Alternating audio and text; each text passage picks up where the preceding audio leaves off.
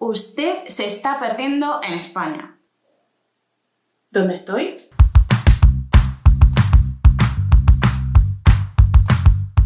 Sí, la forma usted se está perdiendo en España cada vez se usa menos y menos y menos. En algunas zonas de Andalucía y Canarias se usa ustedes en lugar de vosotros, pero no hablo de eso. Hablo de la manera más o menos cortés de referirse al otro en el español estándar. ¿Pero dónde estoy?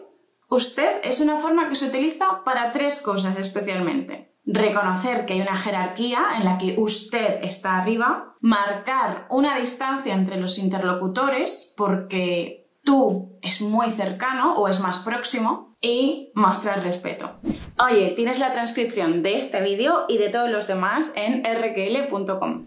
Enseguida vemos los usos prácticos de usted, pero quiero que antes entiendas una cosa. Hablar de tú tutear no es de mala educación. Si tú hablas de forma educada, y por aquí arriba tienes un vídeo que te puede ayudar, no estás faltando al respeto ni sonando grosero por usar tú. Solo hay unas pocas situaciones en las que es moralmente obligatorio usar usted. ¿Cuándo es obligatorio usar usted? Sin duda, hablando con personas mayores. El inicio de lo que consideramos como persona mayor en España está un poco difuso, pero diría que en torno a los sesenta y pico años, dependiendo de cómo se conserve esa persona, claro. No es lo mismo si tienes 60 y aparenta 40 que si tiene 60 y aparenta 200 años. A partir de esa edad, 60 y pico años, tenemos que hablarles de usted. Otra situación en la que sería obligatorio sería cuando estamos hablando con alguna autoridad o con alguna persona que está en una jerarquía socialmente aceptada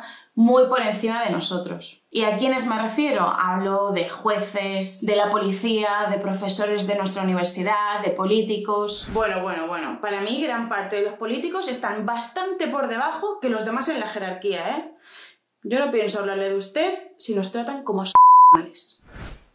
¿Cuándo es recomendable usar usted? Dentro de esta muestra de respeto hacia el otro, sobre todo hacia las personas que ocupan un cargo público. Personas desconocidas, claro. Entonces es recomendable hablarles de usted a nuestra médica, a un funcionario que nos va a atender en el ayuntamiento y a todo este tipo de trabajadores. Cuando nos llaman por teléfono de alguna compañía telefónica o de cualquier cosa de publicidad, es recomendable hablarles de usted para mandarles a tomar viento a la farola.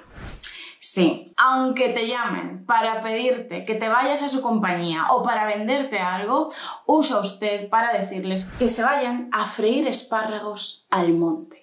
En fin, que cuando algún trabajador de cualquier empresa, incluso del banco, te llame por teléfono, te van a tratar de usted. Así que lo más recomendable es que tú también devuelvas ese trato. En muchos lugares turísticos es probable que los camareros traten de usted a los clientes, incluso a los que son muy jóvenes. Así que pasa lo mismo tenemos que corresponder ese trato. Si nos tratan de usted, les trataremos de usted. Punto pelota. Eso sí, en los lugares no turísticos lo normal es que haya un trato cercano con el cliente, con lo que en esos casos nos tutearemos y ya está. Oye, suscríbete a rkl.com porque se vienen cosas muy guays. ¿Cuándo hay que usar tú? En casi todas las demás situaciones. En España, igual que en otros países, en general somos personas muy abiertas y muy cercanas. Y nos gusta entablar conversaciones con los demás aunque no nos conozcamos. Obviamente, siempre depende del contexto, que tampoco estamos locos. Esa tiene que ser una de las razones por las que el uso de tú está cada vez más democratizado. Se ha extendido a casi todas las esferas de la vida cotidiana. Por eso no vamos a hablar de usted en las tiendas, ni en los bares de nuestro barrio, ni con nuestros mayores quiero decir con los mayores de nuestra familia. Pero antes, en algunas familias sí hablaban de usted a sus padres, ¿eh? Por ejemplo, sin irme más lejos, mi abuela lo hacía. Desde que era pequeña le hablaba de usted a sus padres. No los tuteaba. Pero ahora eso es algo completamente imposible. Utilizar usted marca una distancia entre las personas que la sociedad de hoy no acepta, salvo en las excepciones que te he nombrado antes. De hecho, también ha cambiado en otros ámbitos, como en el de la educación. A día de hoy es imposible que un estudiante trate de usted a sus profesores en el instituto o a sus maestros en el colegio,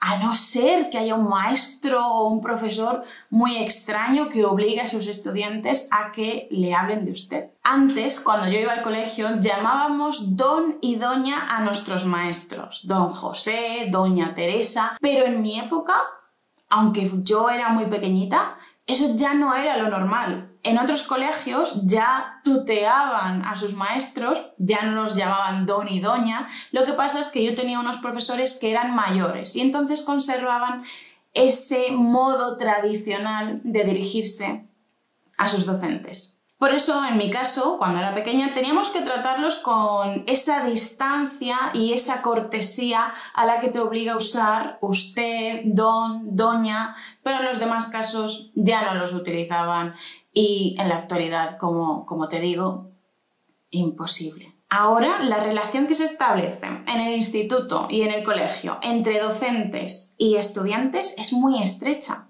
hay mucha implicación y usar usted sería una forma de marcar distancias. Está claro que esto tiene aspectos positivos, pero también aspectos negativos. Sea como sea, este ya es asunto para otro vídeo. O para ninguno. Como siempre, tenéis la transcripción en rql.com. ¡Hasta pronto! ¡Chao! Uf, salgo con el puto G.